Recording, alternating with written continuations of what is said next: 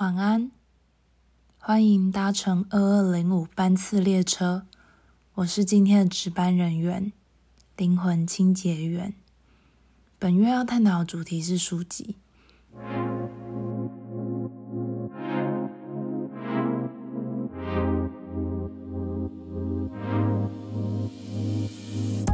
现在谈谈为什么选择书。对我来说，阅读这件事情，它滋养了我很多，然后它让我变得更加的强壮。最近就是过年的时候无聊，就去书店逛逛，然后我就买了一本关于开店的书。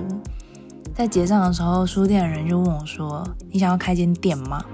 我说：“没有诶，但我就是想跟这些作者一起体验开间书店的感觉。”在书里面，我得到了蛮多的安慰，然后一些知识，然后相对的，我也可以一起跳入那种时空跟背景，我可以产生我的幻想，然后我也得到了很多力量，因为我觉得书真的帮助我，好像做事会比较有逻辑，我会比较比较知道怎么统整这样子。今天我想要跟大家讨论的书是《小王子》。这本经典到不行的文学作品，在不同的时间、不同的年龄观看的时候，所感受到的东西又是不一样的。像举例来说，二十五岁的我觉得狐狸就是一个超级矫情的人呐，就拜托小王子驯服他，然后要在特定的时间点来看他，让这件事情要变成仪式感。但到二十六岁的我再看一次，我就明白狐狸在说什么了。就是我把我爸的名字刺在我身上，因为我想要让他就是持续伫立在我身旁，像是一股力量一样持续陪伴着我。书里狐狸有说到，真正重要的东西肉眼看不见，只有心才感受得到。就直到我爸走，我才知道他之前做的一切都是出自于他爱我，就是。包含夏天洗的电风扇，冬天开的暖炉，因为他怕我冷，怕我不舒服，所以他会提前将电扇洗好，提前将暖炉打开，让我可以享受这些舒适的特权。但直到他离开之后，才发现，哇，我真的是一个幸福的臭小鬼，就是我的电风扇被我妈说，哎，你要洗了，但我已经二十五年没有做过这件事情了。只是因为一直以来会有一个人帮我做好，但现在就是发现这些东西是以前看得到，但我现在才感受得到，这都是爱，它是存在着的。然后我要讲一下小王子，就是他到第三个星球遇到了一个酒鬼，他问酒鬼在干嘛。酒鬼说：“喝酒啊。”小王子又问说：“为什么？”酒鬼回答：“为了遗忘。”那小王子又问说：“遗忘什么呢？”酒鬼说：“为了遗忘我很可耻。”小王子又接着问：“为什么可耻？”酒鬼说：“因为我喝酒。”在看到这个章节的时候，我反复的在回想自己所遇到的状态。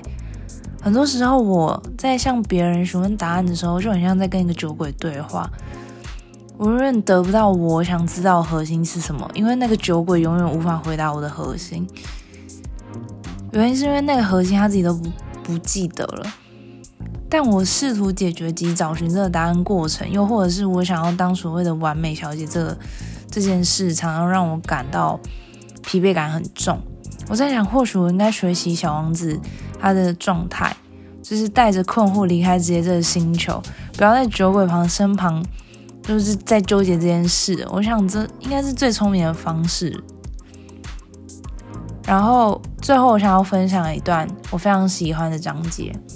小王子说：“人们拼命将自己挤进急速的火车里，却不知道自己在寻找什么，于是他们变得非常忧虑、烦躁，在原地打转。”究竟我们在追寻的东西是什么？